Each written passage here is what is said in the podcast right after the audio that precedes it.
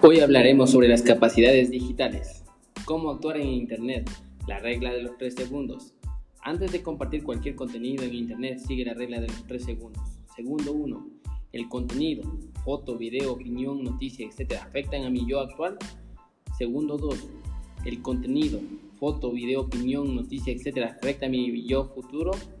Segundo 3 el contenido, foto, video, opinión, noticia, etc., afecta la huella o reputación digital ahora en el futuro?